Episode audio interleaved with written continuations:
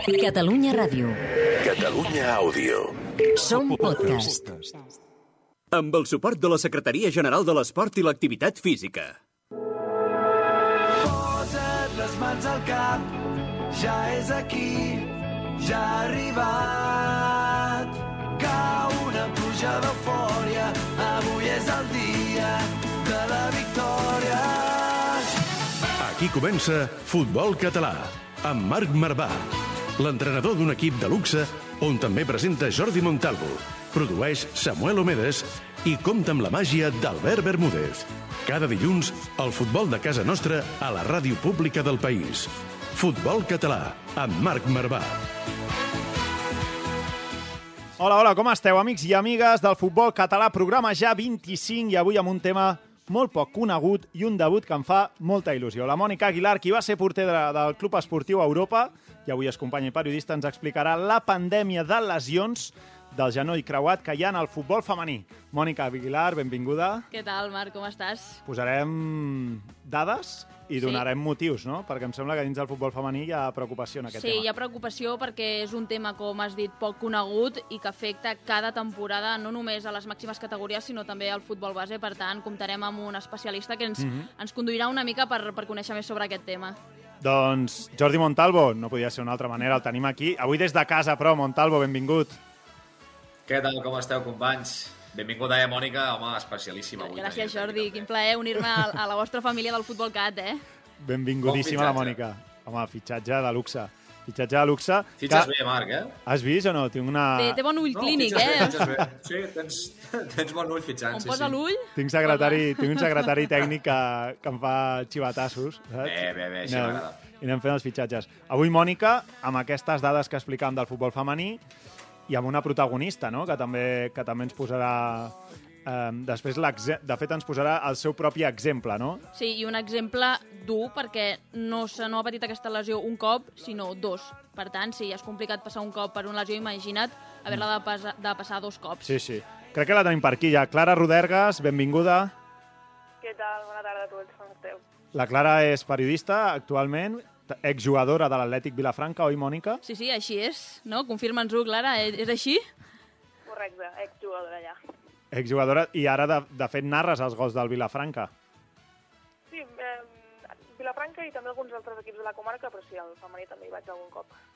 Doncs la Clara, que ens ensenyarà o que ens explicarà com es pateixen aquestes lesions del genoll creuat, fins a dues lesions. Després, Clara, ens poses tots els punts sobre les is, d'acord?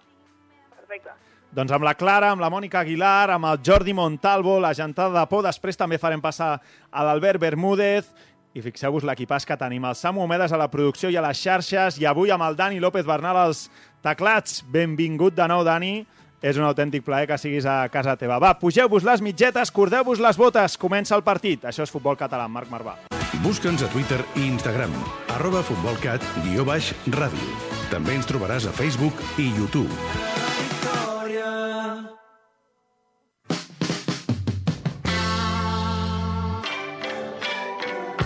Des del camp de la Devesa a la Ràpita fins al municipal de Figueres.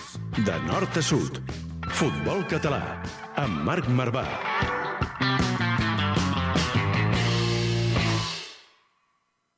I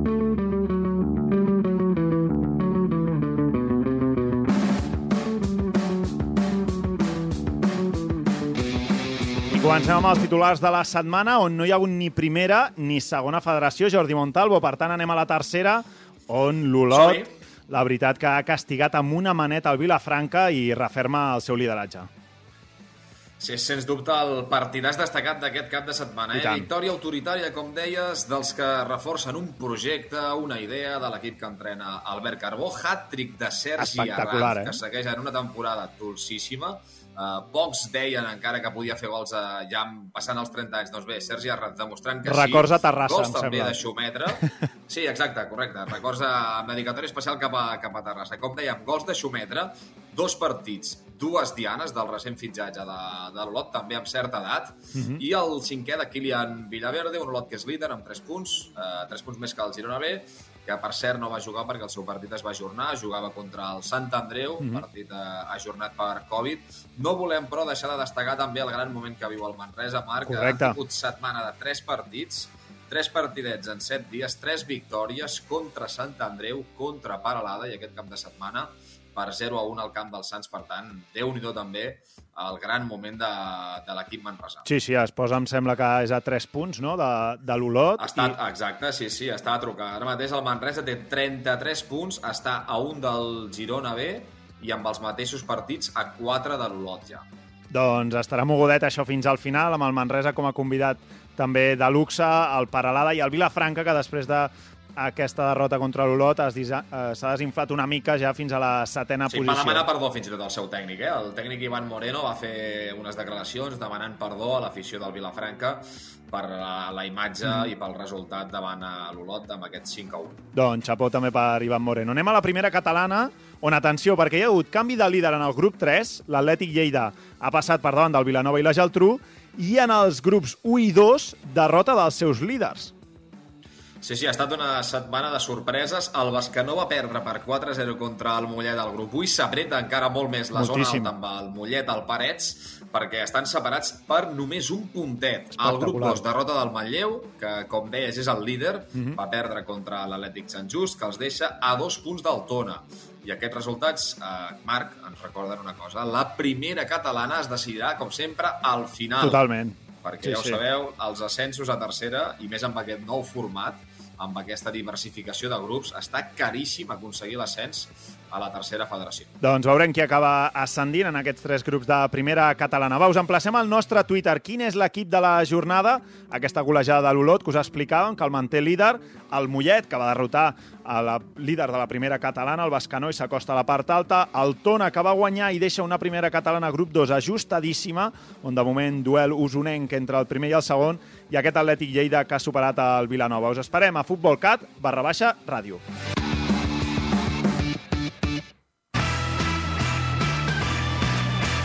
Futbol català, amb Marc Marvà. El nostre futbol a Catalunya Ràdio. Y meten en mí a la playa. Mira que la lluna está borracha. Pone a botar la foguera de San Juan. I ja entrem en matèria amb la Mònica, amb la Mònica Aguilar, perquè, Mònica, parlàvem pandèmia de lesions en el futbol femení, i és que a mi el que més em sorprèn és, i ara ens donaràs dades, aquesta diferència no? entre el mal o les lesions de, de creuat en el futbol masculí i en el futbol femení. Sí, perquè com dèiem hem pogut parlar amb, amb un doctor, amb el doctor Eduard de l'Entorn, i Mhm. ens ha posat una mica les dades i les xifres de què, què, què implica, quins factors hi ha. Sí. I cal deixar clar, des del principi, que el risc és multifactorial. Mhm. Hi ha diversos factors, molts, que influeixen en el risc de patir o no patir aquesta lesió, i les dones en tenen més, per tant, quan Sí, més sí. possibilitats, eh, és on està aquest risc de, de les dones de patir aquesta lesió. Perquè és el, la lesió és molt específica, és el eh, lligament lateral, no? El Estem lligament parlant- creuat Cre- anterior exacte, del- Exacte, lligament del creuat. genoll. No, no afecta ni en el lateral, no afecta en el menisc, per exemple, sinó és aquest lligament creuat. Sí, és molt concreta i normalment aquestes lesions es produeixen sense contacte. No és que una futbolista rebi una entrada dura, sinó cops, que el en que un sigui, no? gest, un gir, ja està el, el lligament trencat. Mhm. Tu, Clara, per exemple, la Clara Rodergas, que la tenim aquí amb nosaltres, has patit trencament dels dos genolls, del dret i de l'esquerra, oi, Clara? Com, com va ser això? Sí, doncs l'esquerra, eh, que és el que fa més temps, que va ser el 2010, el meu cas sí que va ser d'un cop per una, una jugada amb pilota dividida en què va, venir una companya per darrere Mm -hmm. i em va impactar just darrere el genoll, i la segona sí que va ser un, en el genoll dret un, un mal gest eh, en una lluita amb una, amb una rival, en una falta així tàctica forcejant, que em va quedar la cama clavada i, apa, un lligament creuat del dret també trencat. I això t'ha obligat a deixar el, el futbol, o et va obligar a deixar-lo? Quan, quan fa que el vas deixar? Ara farà el febrer 4 anys, el, el 2018, sí. sí vaig deixar-ho també mica pensant en mi, no? de, de dir... Ja en "Ostres, tenies prou. Vaig superar una, amb dues ja potser és, és massa, a més també tenint en compte que eh, jo no, no, no em podia guanyar la vida jugant a futbol, sinó que me l'havia de guanyar fora del camp treballant en el que fos i que això em podia condicionar també a no poder treballar en el que fos eh, per culpa d'estar en rehabilitació, en temps de baixa, el que fos. Clar, és que ara estem parlant de categories inferiors, però és Sí. que a la màxima categoria espanyola, la primera divisió femenina, aquesta temporada s'han disputat 18 jornades. Sí. Et pots fer una idea de quantes lesions de creuat en portem fins ara? 18 jornades. Montalvo, digues un número, va. 18 jornades, quantes Ah, lesions? No ho sé, 3, 3 o 4, d'així.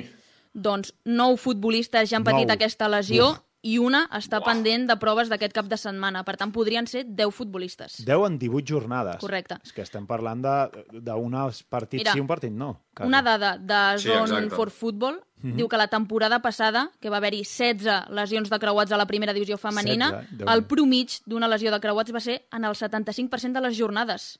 Boh. Per tant, són dades Sí, sí, una- realment esfereïdores. Sí, sí, dades demolidores i el que ens preguntem, Mònica, i per això hem anat Amb a tot buscar... el que implica aquest tipus un de metge, lesió, clar, exacte, exacte. Què implica i, sobretot, a mi em sorprèn aquesta diferència entre el masculí i el, i el femení, Sí, no? sí.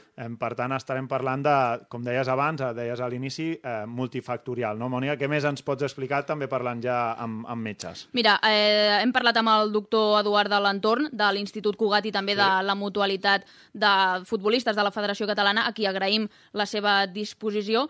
Comencem amb les estadístiques per contextualitzar una mica el, el Sí. tema. Vale? Eh, a nivell estadístic, com a norma general, les futbolistes tenen de dues a quatre vegades més risc de patir una lesió de lligament creuat anterior que els homes.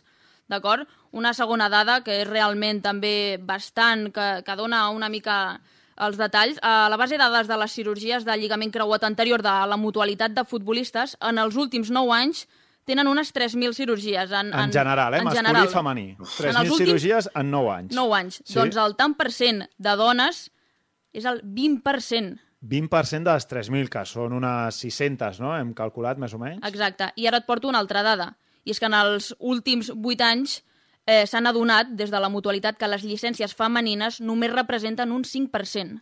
Per tant, on hi ha un 5% de llicències, hi ha un 20% de, de lesions. Aquí es no? veu la, diferència és desproporció abismal. total. Es multiplica per 4, Correcte. de fet. Així ho, ho explicava el doctor Eduard de l'Entorn. Les dones corresponen només a un 5% del total de llicències.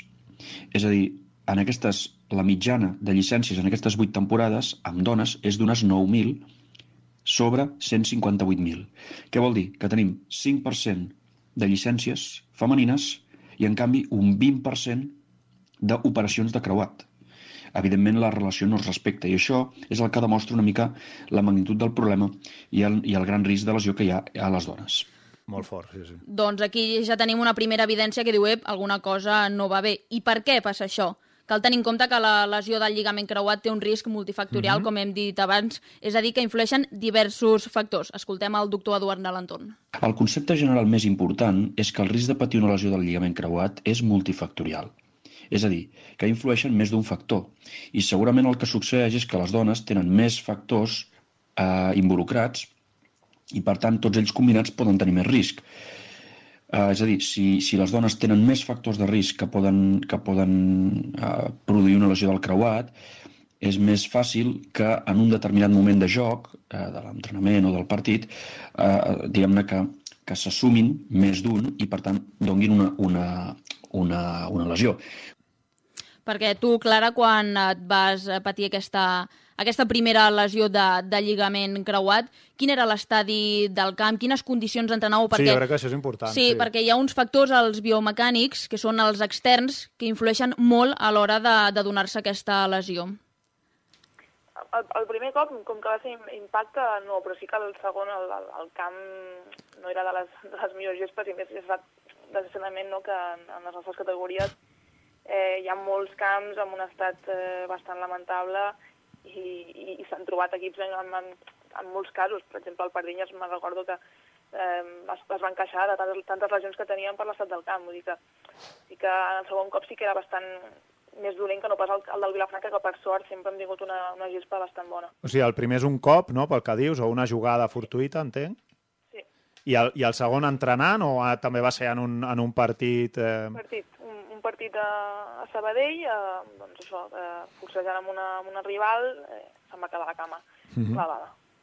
Que bèstia, eh? Sí, sí, i això, aquí, aquests forma part dels factors biomecànics, Mhm. però també hi ha altres factors, Sí. que són els intrínsecs, com la morfologia o l'anatomia del cos de la dona, els hormonals, que aquests estan, no es poden treballar. Mhm. O sigui que, per tant, la dona, per la constitució del seu cos o la seva morfologia, ja és un... ja té més risc que un home, si, a més a més, això si no es treballa de manera específica, no? Correcte, correcte. Sobretot si hi hagués més especialització al, al futbol femení, eh, aquestes lesions Clar, es es podrien podrien evitar, prevenir. no? De fet, el, el doctor ens deia que amb un bon escalfament, treballant a la recepció dels salts, eh, els girs, eh, si es treballessin tots aquests aspectes Sí. correctament, es podrien disminuir molt aquestes lesions de, de creuat. Escoltem com, com ho explicava. Les diferències biomecàniques, sobretot, estan en relació amb la manera de fer les accions de joc. Sobretot, què és el que passa? Que quan les noies fan una finta, un canvi de direcció o reben d'un salt, el que passa és que el fèmur se'ls hi tira més cap a dintre i la tíbia cap a fora. És a dir, que fan allò que dèiem de que el genoll se'n va cap a dintre.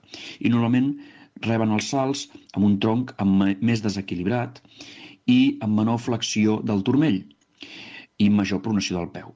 Tot això fa que la força de reacció que fa el terra quan reben el salt eh, eh, es traslladi més eh, amb una posició anòmala del genoll i els hi pugui favorir la ruptura del creuat. Tu, Montalvo, per exemple, jo, jo és que és un tema que quan me'l va explicar la Mònica, eh, li vaig dir, no, això ho hem d'explicar ja, I, i ja ho estem explicant avui, fa, quan, no quan fa que ho vam mai. parlar, Mònica, Doncs, fa 10 dies Re, o així, no? I realment, eh, totes aquelles persones que han format part del futbol femení o, o que l'han viscut de prop, coneixen... O sigui, Aquest tema es, correcte. es, es parla cada moltíssim temporada, dins del vestidor. eh, quan jo jugava, quan era futbolista, almenys cada temporada una es trencava el creuat. Era molt bèstia. No? Molt Molt bèstia. bèstia, Montalvo, tu ho havies no, em sentit no? sorprèn. Jo no, no, mai. No havia sentit absolutament mai. Quan m'ho vas dir tu, em vas dir la Mònica vindrà un dia i farà un tema de, de lesions de, Sí. de genolls. No havia sentit mai de que realment hi hagués una, una major predisposició, tot i que aquest eh, risc multifactorial del que estem parlant. I sí que recordo que quan ho- quan m'ho vas dir vaig pensar, com moltes altres coses que passen amb, amb l'esport femení, vaig pensar, ja hi som, amb, com sempre, amb un risc més o una mica més la deixadesa, de que com que hi ha mm, factors que no s'entrenen o com que l'esport femení ha estat el gran oblidat, Mm. això incideix també en el tema de les lesions. És a dir, a vegades la gent sents comentaris de que diu no, és que el nivell de les porteres del futbol no és com el del masculí. Dius, home, doncs pot- potser perquè fa 5 anys que en un equip hi ha una persona que es dedica a entrenar la portera, quan amb, amb ningú es pregunta si en un equip masculí hi ha un entrenador de porters. Exacte. Doncs és que, clar, és que potser, potser els equips femenins fa 5 anys que tenen entrenadora de porters o entrenador de porteres. Bé, de fet, I amb eh, això- fa La 5 Mònica anys... és portera, era portera de l'Europa i et pot Sí, dir això. Fa, clar, clar, fa 5 anys eh, les porteres del primer equip de l'Europa femení entrenàvem amb els juvenils una hora els dilluns Exacte, al vespre, per tant no té cap, o sigui, no té cap mena de, de sentit. I un dels factors que també m'ha sorprès és que el tipus de bota també influeix. Ah, sí? El tipus de bota també influeix. Ah. I, de fet, des de fa eh, poques temporades, algunes marques com Puma, Decathlon, ja estan traient models de bota exclusivament adaptats al peu de la dona.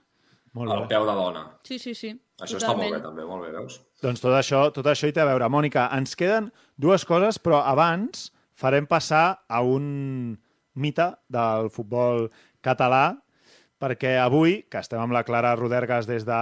Des d'on estàs, Clara Rodergas, exactament, que estem parlant amb tu? Costadet de Vilafranca. Al costat de Vilafranca. Va, doncs que, que passi el Mèlic i ens posi una mica de música, va.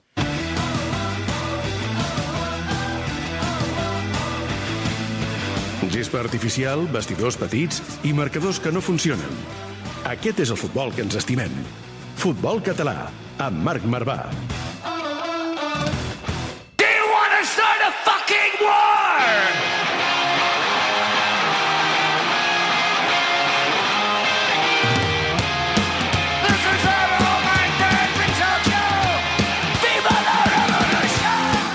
Visca la revolució. Jordi Mèlic, benvingut. Gràcies i, i, i sorprès, eh? perquè us estava escoltant i realment doncs, el que esteu comentant avui sobre aquestes lesions de creuats en futbolistes homes o dones real, realment és sorprenent. Impressionant, eh? Eh, crec que sempre va bé visualitzar aquestes coses. I d'altra banda et volia fer una crítica, com sempre, Home, perquè si no ja l'estava esperant. al- al- Va, espera. al pro- Em posaré una diana, Mèlic, quan vingui aquí els dilluns. I així quan No, surti és, és em tires al quan dalt. em dius quan dius que el programa, no sé què, el mític, clar, quan dius mític ja sona a retirada, saps? Oh, moment, ja, ja, ja, ja. ja. Eh, deixem-ho amb- Ah. entre Jordi Mèlic, eh? El Mita. Diem, el Mita tampoc? No, no, el Jordi Mèlic. El Jordi Mèlic, el Jordi Els Mèlic. mites, mites en vida, ostres, n'hi ha pocs, eh? Ja, persona ja, ja. gran, persona gran sempre. Persona... Que mita és, mita és de persona d'avançada edat. És un eufemisme de dir... Sí, jo per mi Mita, jo Mita és Santi Triguero, per exemple. Llavors, ostres, Bueno, no sé si ho has arreglat, eh, o no. home, hòstia, Santi Triguero, tant de bo. Sí, tant, perquè... tant no de bo hagués no. fotut jo 220 i pico gols a la meva carrera, hosti. No gaire, no gaire. Bueno, Mèric, escolta'm, avui tenim a una exjugadora de l'Atlètic Vilafranca i en aquesta... Tota aquella gent que ens escolta, catradio.cat barra himnes, allà podeu anar a buscar tots els himnes del futbol català en aquest mapa d'himnes i a prop d'on viu la Clara, Mèlic, em sembla que n'hi ha un i de i d'un club ben gran de, de Catalunya, no? Home, el Futbol Club Vilafranca és un dels històrics del futbol català, és de l'any 1904, per tant, escolta, ja, ja ha passat, eh? I, i té himne, té, té un himne que es va estrenar als anys 70, Sí. però escolta, mira quina casualitat en aquest himne, eh? L'autor de la lletra de l'himne del Futbol Club Vilafranca és en Josep Sabater, que va ser un destacat porter, precisament, Home. del Futbol Club Vilafranca. fins al punt, fins al punt, Sí. era tan gran aquest porter i tan bo, que va fitxar pel Terrassa, que jugava en categoria nacional. I clar, hi va deixar el Vilafranca. Aquest traspàs va provocar que a Vilafranca es creés una penya, la penya Sabater, formada per admiradors del porter, mostrant el seu descontent amb la directiva per haver deixat marxar Oh, el seu ídol. Una penya Boníssim. que, a més a més, eh, va ser una força opositora i fins i tot Sí. va crear un altre club de futbol a Vilafranca, la Unió Esportiva Vilafranca, que ja no existeix. Home, Saps què va que bo. Doncs que la Unió Esportiva Vilafranca va anar pujant de categoria fins que va coincidir, temporades més tard, amb el Futbol Club Vilafranca. I, és clar, va ser un derbi d'aquells que van saltar... espurnes. Sabater a la, a la porteria de la Unió Esportiva, o no? Eh, No, perquè estava jugant en el, en el, en el Terrassa. Era, era, era Va fer la centrada que- que d'honor, va- Sabater, Que no? va, fer, Clar. que va fer carrera, però la, la situació va ser totalment surrealista. Que bona, la I aquesta història. història, aquesta història, com sempre, hi ha ocellets que te l'expliquen, en aquest cas, doncs, el Lluís Montaner, que ho sap tot del futbol de Vilafranca. una abraçada des d'aquí, al Lluís. Exacte, aquest és més que, més que mite. Doncs aquesta és la història d'aquest himne, que, com dèiem, el va escriure en Josep Sabater, com dèiem, exporter de la Vilafranca. La música és d'en Joan Pedrerol, res a veure amb altres Pedrerols del món. Canta l'Armand Beneito, que també és exporter i exdirectiu de la Vilafranca. Avui és dia de porters, eh? Amb la Mònica Aguilar Sí. aquí. Ho tenim I tot una avui. persona, en l'Armand, molt vinculada al teixit social i cultural de la ciutat. I va cantar aquest himne juntament amb l'agrupació polifònica de Vilafranca, que crec que estem escoltant, dos minuts, 20 segons. A veure, a veure, que soni una mica, Mèlic. Sí.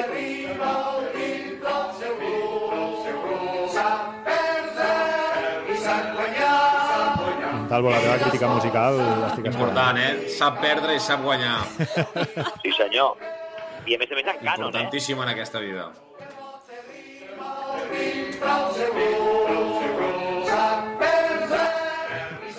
Ets el pianista, tu, Montalvo, diu el Samu. Sí. Aquest m'agrada perquè és més dels que estem acostumats normalment a la secció Sí. que ens porta el Mèlic. Eh? La setmana passada era, era, era molt modern Sí, sí, sí. i ara ja tornem a aquesta típica... A clàssics, a clàssics. típic ritme, més, més mític, no? Més de gent gran, sembla que el que el canta és un senyor, un senyor gran. Un senyor senyor... Clara, la, Això ho has dit, això ho has dit tu. tenim a la Clara Rodergas per aquí. Clara, l'Atlètic Vilafranca amb el Vilafranca té, té bona relació o, o no, no hi ha gaire bona relació? Com, en quin punt està això, el femení amb el Vilafranca masculí? Mm, és cert que com que jo ja vaig deixar-ho, ara no, no estic al dia de, de, de com està, però sí que els últims anys hi ha hagut una mica també canvi de directiva a l'Atlètic i Sí. també el, no sé si la relació llavors va canviar. Com que porto ja un temps allunyada de l'equip no, no, no t'ho sabria dir del tot, però amb, amb el Vilafranca nosaltres compartíem sí, camp algun cop a algun entrenament, però, però res més, no, i no, no t'ho sabria dir la veritat. Tenim pendent que l'Atlètic Vilafranca faci un himne, eh, Jordi Mèlic? Vull dir, aquí, Home. aquí tenim pendent això. Tot, tots els clubs que encara no tenen himne i després de la creació d'aquesta pàgina web a través de Home, Catalunya Ràdio i de la. Federació Catalana on hi posem els himnes, tota aquella gent que no en tingui que comenci ja a idear per anar completant aquest, aquest mapa de- d'himnes del futbol català. Escolta'm, abans de marxar et volia fer una Digues. pregunta, si puc. Sí, home, les que vulguis. La- L'Albert està per aquí o no? No, avui no, eh, no el tenim aquí encara. Ara, ara arriba per fer la seva secció de, Val, val. de, de la secció Winston Bogarde, així és Val, com val. ens agrada, que que avui, avui ens parla d'àrbitres, vull dir, es queda descansat Ah, avui. val, Però no, no el tenim ara mica- durant el programa. M'he quedat una mica aturat amb això que havia passat, no? Que he vist uns tuits avui de... El seu llavi, no? Sí, Sí. Sí, sí ja l'he vist. Una Ja. piranya o què? Li haurem de preguntar, després li preguntem. S'ha Vale, de part meva, eh? s'ha mossegat tot Sempre- sol, s'ha mossegat que menja ràpid, menja ràpid. el- Ah, vale, vale, vale, vale, ho deixem aquí, doncs. Mèlic, una forta abraçada, moltes gràcies. Igualment, guapos, fins la propera. Adéu, Fins dilluns vinent. I malgrat tot ens conformem, Vilafranca és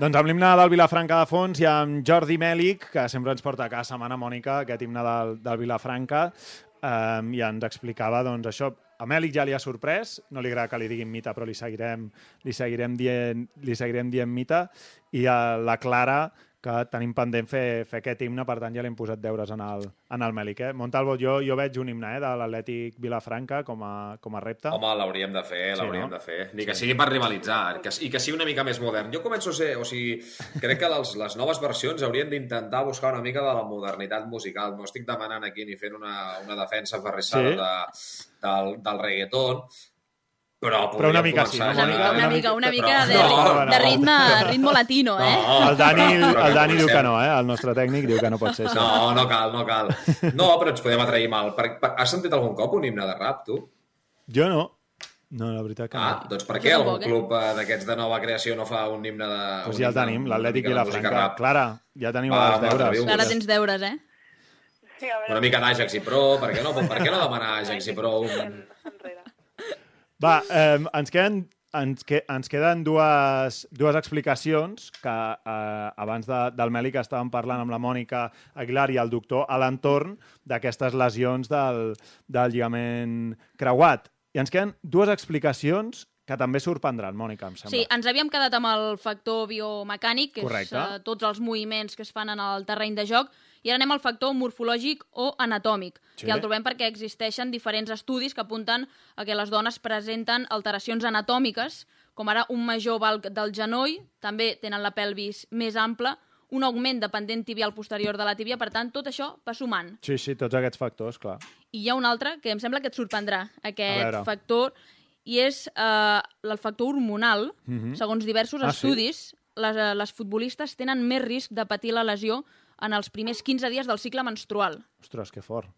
Per tant, déu-n'hi-do, eh, això sí que està 100% desconegut i ara cada cop més els estudis van intentant estudiar per, per adaptar també els entrenaments no, a, a aquest... Això es comença a fer també, totalment. Sí, sí, sí. Sí, sí, el, el tema d'adaptar els entrenaments, eh, ja no, o sigui, òbviament, quan són esports eh, individuals, però també en el futbol, d'intentar adaptar els entrenaments quan saben que un gruix de l'equip està en, en procés de, de menstruació. És un tema que fins ara nosaltres ho hem estat tractant també, fins fa 3-4 anys era totalment desconegut de com, afecta, de com afectava la menstruació en, en l'esport d'alt rendiment i cada cop hi ha més estudis i cada cop els equips s'hi posen més en, en intentar també incidir en aquest tema perquè al final, si ho intentes controlar, pots evitar precisament eh, una lesió. Sí, sí, totalment. Escoltem el, el que ens explicava el doctor a l'entorn sobre aquest factor. Els estudis han vist que hi ha major risc de lesió del creuat en la fase, en la fase folicular respecte a altres fases, tot i que també hi ha estudis que han trobat que el risc és augmentat en altres fases. Però globalment parla- parlant, tindríem més estudis que han vist que això succeeix a la fase folicular respecte a altres. Quina és la fase folicular? Doncs és la fase en la qual la dona el primer dia de la, de la regla fins a l'ovulació. És a dir, podríem, per entendre'ns, els primers 15 dies. D'acord? En aquesta fase sembla ser que hi ha més estudis que veuen que hi ha una lesió del creuat respecte a altres fases. Doncs ara parlarem de recaigudes, Sí. però abans deixa'm preguntar-li a la Clara eh, com a, a nivell mental, com es viu aquesta... com viure una recaiguda d'una lesió tan greu i de tan llarga durada com la, com la del creuat. Com ho vas viure tu, Clara? És, és dur, perquè a més mm, tu et coneixes el teu cos, no?, al final, i, i, quan, i com és aquesta lesió. I quan em vaig lesionar el segon cop, només pel com havia estat la jugada i el soroll, el crec que havia fet al genoll, Uf. Ràpidament... Quan dieu això del crec, jo ho he sentit tantes Es posa vegades, la pell de Clara, gallina, que, eh? que, sí, sí, sí. I ràpidament jo ja vaig saber que, que era, era, era això i tenia molt clar que si em tornava a lesionar mm, ho deixaria i, mm Mhm. -hmm. de fet jo recordo que les llàgrimes en aquell moment no eren tant de dolor físic sinó de dolor mental de saber que m'havia trencat i que, i que era el punt, el punt i final i és, i, i és dur, és dur però, però bé sobretot el moment de, de, de, de dir-ho a les companyes també, no? d'acomiadar-se de, de, i d'assumir-ho, no? perquè potser jo em vaig fer una mica a la porta i com un cop em vaig operar i vaig arribar a casa va ser el moment d'enfonsar-me. Et vas destrossar, Vale, ja, sí. Ara sí que ja s'ha acabat. Quant de temps vas estar de baixa, per exemple? És a dir, o... Això més ens ho pots dir en el primer cas, no? Quant de temps vas estar entre la lesió i Sí. tornar a jugar un partit? La- La primera té, té més una particularitat, que és eh, quan, quan me'l trenco, um, els doctors em van dir que com que era molt jove i tenia una ruptura parcial, que podria tornar a jugar sense operació. Llavors vaig estar quatre mesos fent Mm. només rehabilitació, vaig tornar a jugar... Quants anys tenies? Competint. Tenia mm, 7, 15, 15 anys. 15. 15 anys, sí. I aleshores no t'operes, d'acord. Sí, i vaig tornar a jugar, vaig estar un mes que jo em sentia bé, però, però és evident que, que no estava recuperat Clar. ni molt menys. I llavors en un, en un altre partit, en una, una celebració d'un gol, fent un salt, la, la, la cama eh, se'm va anar, el, el lligament es va acabar de trencar, llavors em vaig operar al juny, és a dir, que en total la primera lesió vaig estar dues temporades en blanc, pràcticament, perquè quan vaig tornar de Buah, l'operació Déu meu. m'ho vaig, vaig prendre amb calma perquè no sabia com tornaria, si, si tornaria bé físicament, mentalment, que em trobaria a l'equip i vaig, eh, no vaig tenir fitxa aquella temporada i em vaig dedicar a entrenar, entrenar, entrenar amb les companyes mica en mica, jugar amistosos i llavors així la temporada 12-13 sí que tornar al màxim. I és que estem parlant de 15 anys, eh? Sí, Molt sí, per jove. això, per això. Per això quan ha dit 15 anys dic pues, que mentalment et... Eh, clar, et- trinxa, et que t'ha molt trinxa. I a part, quan aconsegueixes superar-ho, arriba a l'altra Sí, cama. sí, clar, és que és de, sobre, sobre les recaigudes hem... Són hem... comunes, no, també, les Sí, recaigudes? sí, perquè eh, el percentatge de ruptura del creuat oscil·la entre el 5% i el 15%. Però Sí. compta amb aquesta dada perquè en un altre estudi Sí. s'ha copsat que les dones tenen un 33% més risc que els homes de patir una lesió de creuat a l'altra cama. Per tant, déu nhi amb aquesta dada, així, en, així ens ho explicava el doctor. Nosaltres en, aquest, eh, mateix, amb aquesta mateixa col·laboració amb la Universitat de Göteborg, el que vam veure era que eh, les dones tenien un 33% més risc de patir una lesió del lligament creuat anterior de l'altra cama en comparació amb els homes. No? Això, evidentment, és una cosa que, mm, aquest és un estudi en concret que nosaltres vam publicar amb 17.682 cirurgies de lligament creuat, però que quan es revisa la literatura no hi ha un consens al 100%. Doncs les recaigudes, eh? un, altre, un altre tema que, que estudiar. Jo crec, Mònica, que aquí eh, hem posat com a mínim el bisturí, mai més ben dit, una Correcte, mica. falta un llarg camí encara eh, per Exacte. seguir investigant, estudiant, perquè com hem vist hi ha tants factors Sí, sí. que intervenen que no acabarien mai. Però, eh, com a mínim, consciència, és per mi és el, el I primer. especialització. I exacte, i a partir d'aquí, Sí. eh, cada, cada, petita, cada petit àmbit, no? en l'àmbit de la preparació física, en l'àmbit esportiu, de material esportiu, tot eh, en l'àmbit de preparació física, ja parlo Sobretot també del tema hormonal, prevenció de lesions... Vull dir que tot això ha d'haver-hi una, una especificitat molt més, molt més important. La musculació també, sí, correcte, correcte. Exacte. Treballar la resistència... Sí, sí. Ja tenim el Bermúdez per aquí picant a la, picant a la porta, així que, Clara Rodergas, moltíssimes, moltíssimes gràcies. Et seguirem sentint, ara, ara cantant els gols, i sí. t'he de dir que per mi ets un exemple. Jo amb 15 anys no, no hauria sigut capaç de, de per exemple, sobreposar-me una cosa així, així que eh, xapó, xapó, perquè segur que el coco allà va madurar de cop. Doncs sí, això sí, això sí que és una cosa que sempre recordaré, que em vaig fer més forta mentalment gràcies a això. Hi ha una part positiva, no?, que, que traiem... Exacte. Una forta abraçada, Clara. Moltes gràcies a vosaltres, records. I la propera... bé, Clara. Passa, Bermúdez, passa, vinga, va, va. Winston Bogarde, amb Albert Bermúdez.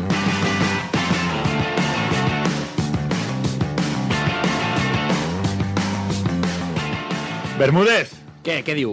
Escolta'm, és que estàvem esperant massa per parlar dels àrbitres, no? Sí, i, Te l'has aguantat Però molt, molt, de eh? Molt, molt, molt, No molt. parlarem de tots els tipus d'àrbitre, Ah, eh? no? Us aviso. No, no, no. Avui Ah, quina pena. toca parlar d'un en concret. D'un? Vaja. que és uh, aquest tipus de persona que necessita veure sang abans de pitar una falta. Oh! M'encanta. Aquell àrbitre que, que um, o sigui, presencia un partit de futbol com una donzella del segle XI. És la comparació més Que no vol ser protagonista perquè no fa res. No vol ser protagonista, però s'estan barallant a muerte. I ell... I ell, això és Ho futbol. veu? Això S'estan és barallant futbol. pel seu amor, Sí? Però, però és igual, s'entrega el resultat que sigui.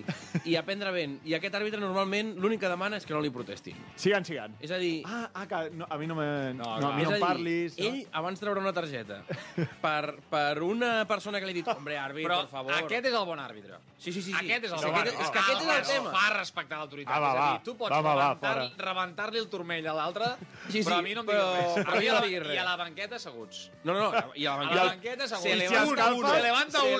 I si escalfes el peto posadet. Eh? Ah, sí, Ah, aquest sí, detall sí, ens agrada. sí, sí, Molt bé, molt bé. Ho vol tot sota la norma, ara bé, a dintre Ah. del camp, a dintre del camp ja hi pot haver fang, que allà hi pot haver una batalla campal espectacular, no passa absolutament res. De fet, Siguen. molt clara ha de, ha de ser la falta per evitar-la, i més encara que sigui groga. De fet, es regeixen, evidentment, Sí? per una màxima que és, una màxima que és l'esport, és el, és un, ai, el futbol és un esport de contacte. Ah, de contacte, ja, ja, ja. ja. Un Que- esport de contacte. Que t'ho diuen com encara de jo he jugat molt de temps, Ah, exacte. també, Sí, sí, eh? sí, a mi, sí, sí. a mi m'han partit la tíbia. A mi Sí, que, sí.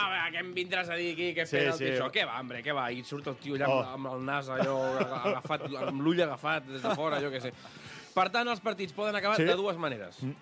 O bé mires l'acte i dius, hòstia, que raro, Rodoreda Sabadellenca 2 a 2 i una groga en tot el partit, què ha passat? Alguna cosa Has anat estranya. a buscar dos equips espectaculars. És- espectaculars. És, és un... Eh, o sigui, Rodoreda Sabadellenca amb una sola groga només ho pot aconseguir aquest Només, tipus eh? d'àrbitre. I a més a més aquests partits acaben bé. O tot el contrari. És a dir, eh, Rodoreda Sabadellenca és breus a l'avantguàrdia.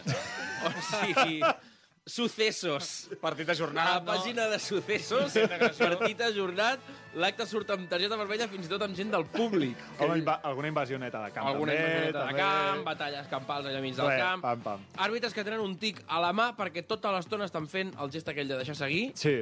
i... i, i, i, i, i Però no, però això pot ser que no a partir de Mateu Laoz, que ho va començar portant en, en, Jo el, crec que Mateu la part no- professional, l'ha portat una mica a àrbitres que diuen jo sóc el Mateu Igual que del futbol allò que dèiem regional. aquell dia que el Barça de Guardiola havia fet mal al futbol català perquè hi havia Sí, sí, sí, sí, sí. tercera Exacte, catalana amb els exacte. centrals oberts, doncs Mateu Laoz ha fet molt mal Ha fet als molt mal de casa àrbitres nostra. del sigan, que- sigan. Que jugui, que jugui, els àrbitres de que, que no passa res, que no passa res. Va, vinga, aixeca't, aixeca't, aixeca't, levántate, levántate. Vinga, va, anem a parlar-los aquesta, aquesta gent. Enviem-los alguna coseta, sisplau. Un petit speech per a aquests àrbitres del Sigan Sigan. Benvolgut àrbitre que deixa seguir sempre. A tu, a tu Les parlem, teves sí. primeres paraules no van ser mama, ni papa, ni molt menys papilla. Un bon dia vas començar a balbucejar, a ploriquejar, i els teus pares es van apropar a veure si el nen deia alguna cosa, i vas dir, jueguen, jueguen. I després vas dir, venga, levántate que no te ha tocado. Ets aquella persona que permetrà moltes coses sobre el reglament, però la mínima protesta es Aquí ficarà sí. la mala butxaca. Clar, sí, sí. Ets l'únic tipus de persona capaç d'arbitrar un per a gol perquè al minut Camp del 5 Llefià és duríssim. ja s'han fotut tal batussa, tal estomacada, que estan cansats i la resta del partit passa És tranquil. que és, és, una, és la bona tècnica. És com els nens Sí, sí, petits sí, sí. que els fas cansats de córrer tota l'estona, que es desgastin, perquè Això. així a la nit dormen, Pam, doncs el i mateix. acaben dormint. I en el fons això t'honora, perquè hi ha partits que són molt complicats d'arbitrar i la millor manera de conduir-los és deixant que passin coses. Mantenir un criteri i el criteri és fins que no hagi d'aparèixer l'ambulància jo no paro el joc. El Si no hi ha futbol sang- és contacte. Joder, si contacte. Hi ha jugadors que han entrat al camp com a rivals i han sortit siamesos. jueguen, jueguen. És més, quan tenies 10 anys, un dia els teus pares van fer pebrotes calibat i quan el teu germà petit va dir que no en volia, tu te'l vas mirar i li vas dir venga a comer, que no te ha hecho nada. Jueguen, jueguen. y no me protestes que te vas a la calle sin postre, ¿vale? Siete. Oh, amb el número. perquè igual pel número. Sí, No, sí, sí, igual sí. pel número. Em em despreci, a part. Normalment ets aquests tipus d'àrbitres perquè estàs fart dels jugadors que s'intenten pixar la teva cara amb un piscinasso, amb una exageració de bufetada Quines buscant la vermella de l'agressor del rival i has picat tantes vegades que a partir d'ara et regiràs per una sola màxima. El futbol serà un esport de contacte o no serà? Clar que sí, clar que sí. Visca els àrbitres que deixen jugar a futbol, eh? Visca. Formació, educació, esport, valors. Això és el futbol base. Això és Futbol Català, amb Marc Marvà.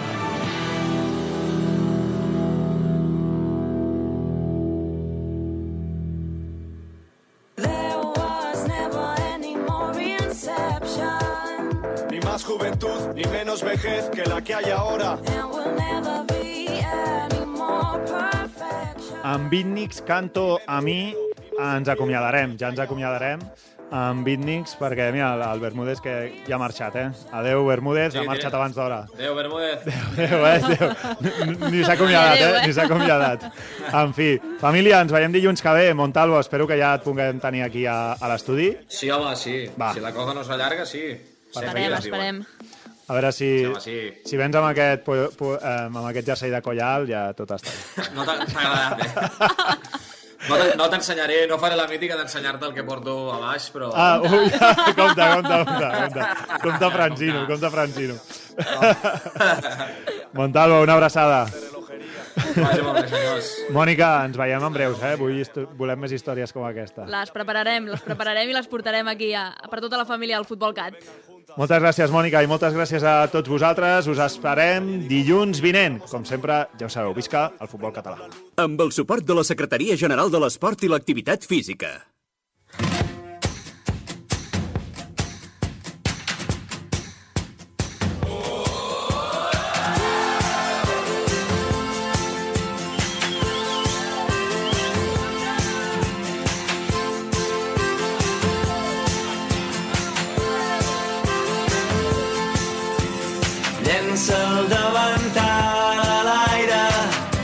Se'n va cridant a casa. Baixa, amor meu, baixa, amor meu, que ja ens